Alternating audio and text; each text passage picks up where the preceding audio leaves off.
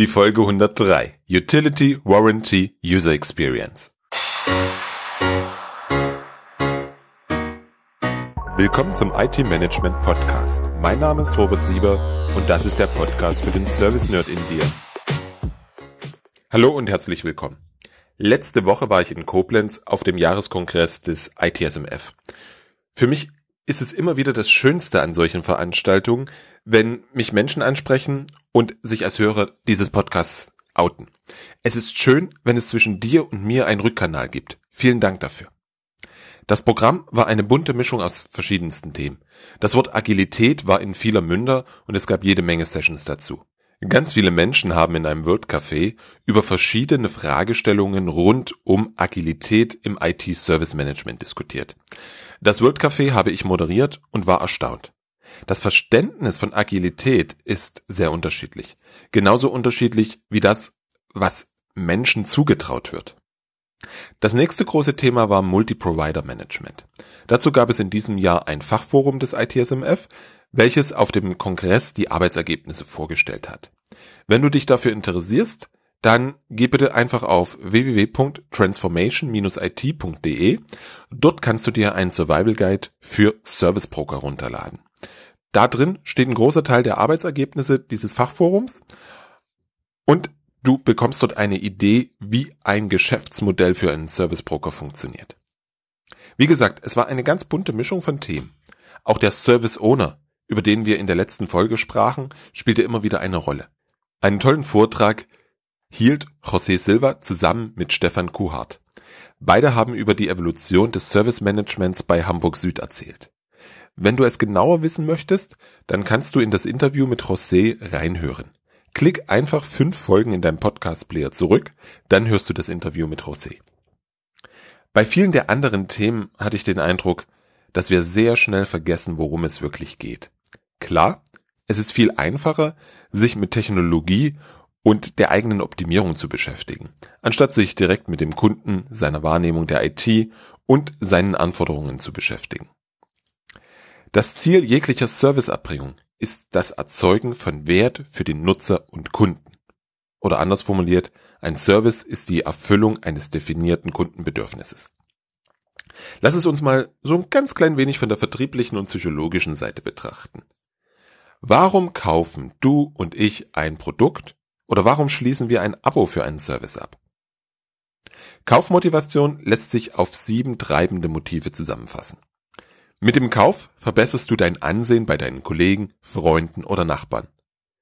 Das konnten wir sehr gut beobachten, als die Blackberries oder dann viel später die iPhones auf den Markt kamen. Aber schau einfach mal in deine Nachbarschaft und beobachte deine Nachbarn und ihre Autos. Das zweite Kaufmotiv ist sehr stark und es geht dabei um die Gesundheit. Vielleicht gehörst du auch zu den Menschen, die viel Geld in Produkte investieren, die deiner Gesundheit zuträglich sind. Ich investiere gern etwas mehr, wenn ich mir sicher sein kann, dass mein Essen frei von Zusatzstoffen ist. Versicherungen nutzen die Angst, um ihre Produkte zu verkaufen. Damit adressieren sie die dritte Kaufmotivation, die Sicherheit. Wenn du verschiedene CIOs beobachtest, dann wirst du feststellen, dass sie immer einen Hersteller aus dem rechten oberen Gartner-Quadranten wählen oder immer externe für die Produktauswahl entscheiden lassen. Auch dahinter steckt der Wunsch nach Sicherheit. Auch Bequemlichkeit und Komfort sind eine große Kaufmotivation. Ansonsten würden Rasenmäh- und Saugroboter nie Kunden finden. Bei CIOs spielt auch häufig der Wunsch Bereicherung eine Rolle. Nein, nicht die persönliche, sondern im Sinne von Geld sparen. Cyber Monday, Black Friday triggern genau diese Motivation. Das funktioniert ausgesprochen gut. Wenn ich mir überlege, was ich vor wenigen Wochen an neuen WordPress-Plugins gekauft habe, nur weil sie so unschlagbar günstig waren. Die sechste Kaufmotivation.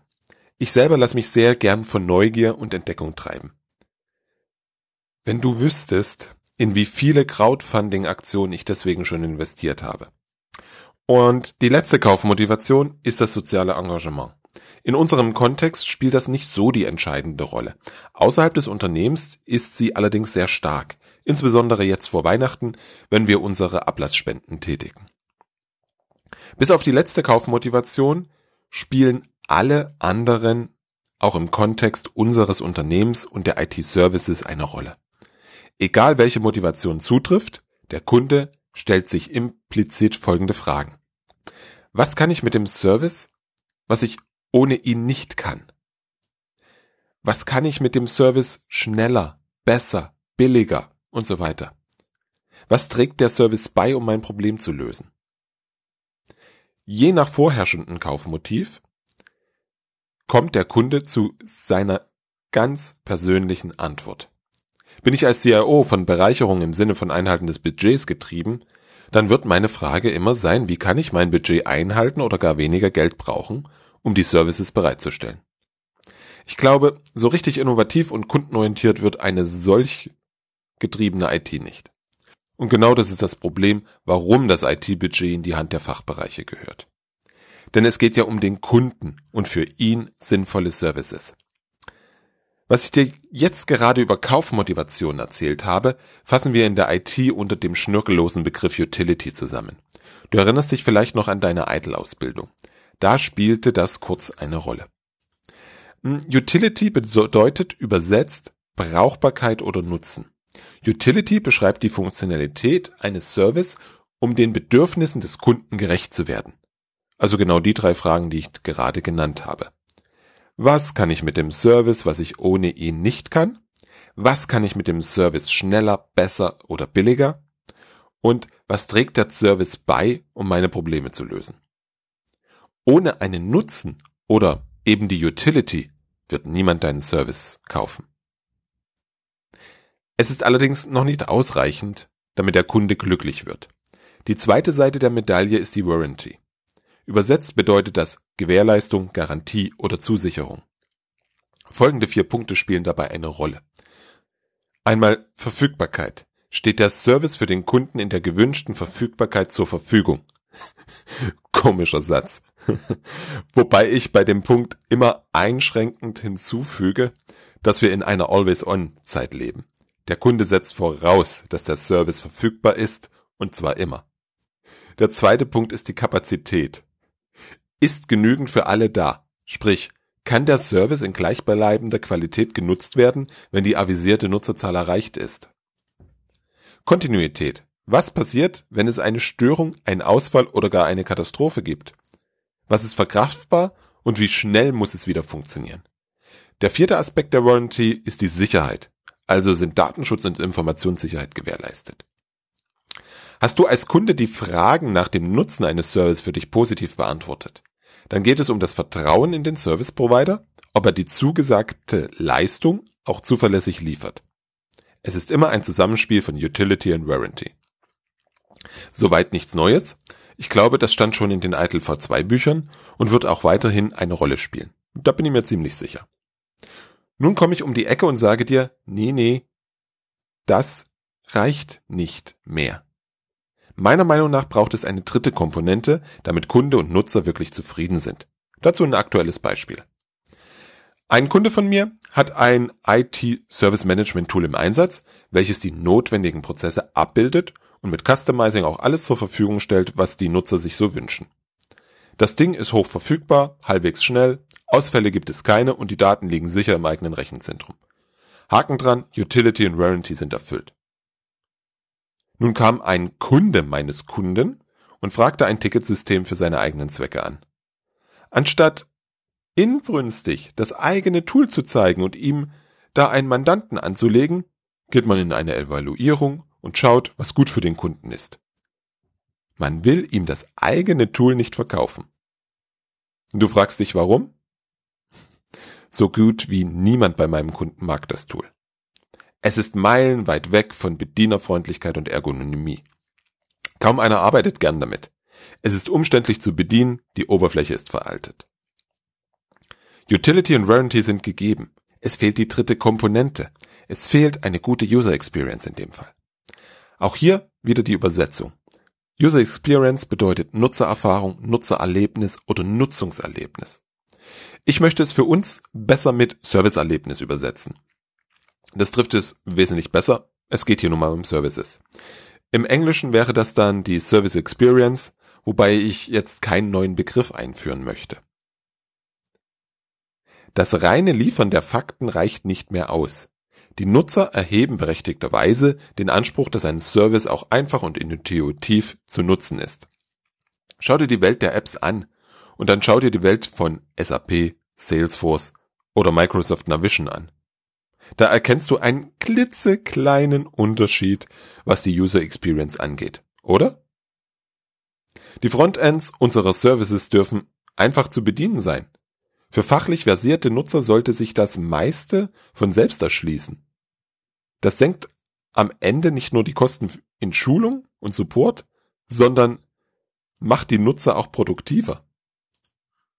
User Experience ist sehr wichtig. Spannend ist, dass das gar kein wirklich neues Thema ist. Seit den 1980er Jahren beschäftigt sich die Wissenschaft mit dem Thema. Und es gibt schon lange sogar eine DIN-Norm, in der Usability und User Experience beschrieben sind. Seit 2010 definiert die ISO 9241 210 User Experience als a person's perceptions and responses that result from the use and or anticipated use of a product, system or service. User Experience beinhaltet demnach alle Wahrnehmungen und Reaktionen eines Nutzers vor, während und nach der Nutzung eines Service. Die ISO selber ist schon viel älter als 2010. Und diese Definition gefällt mir sehr gut.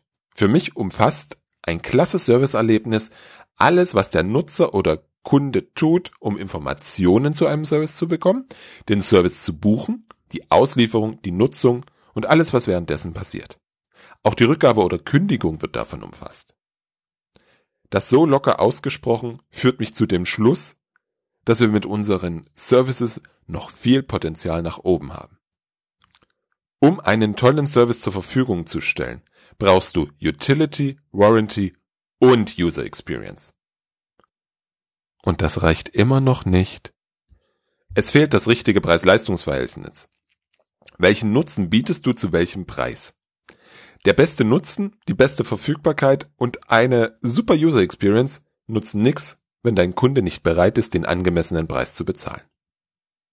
Dein Kunde darf verstehen, was der Nutzen deines Services ist. Dann wird er schauen, was er damit kann, was er bisher nicht konnte, was er besser kann, kurz, welches Problem damit gelöst wird. Ist ihm die Problemlösung nicht so viel Geld wert, oder, ganz wichtig, sieht er das für sich gar nicht als Problem, dann wird er deinen Service nicht kaufen. Ich weiß, es ist nicht leicht, das anzuerkennen. Ich meine, wirklich zu verinnerlichen und nicht nur schnell zuzustimmen. Wenn du das anerkennst, dann wirst du automatisch viel öfter aus der Kundenbrille schauen. Du wirst viel mehr deinen Kunden ansprechen und mit ihm über seine Probleme sprechen und dafür Services kreieren. Und nicht andersrum. Services kreieren, um dann Probleme beim Kunden zu finden. Und wenn ich genau diesen Gedankenwechsel bei dir erreiche, mit dieser Podcast-Folge, dann bin ich echt glücklich. Wenn du auf www.different-thinking.de slash itsc gehst, dann findest du dort die IT Service Canvas. Probier sie bitte mal aus. Sie ist aus meiner Sicht ein gutes Hilfsmittel, um das Gespräch mit deinen Kunden in Gang zu bringen. Also www.different-thinking.de slash itsc. Das ist die letzte Folge vor Weihnachten. Ich wünsche dir und deinen Lieben ein wundervolles Weihnachtsfest. Ich wünsche dir viel Schnee, viel Freude und natürlich Geschenke mit der passenden Utility, Warranty und User Experience.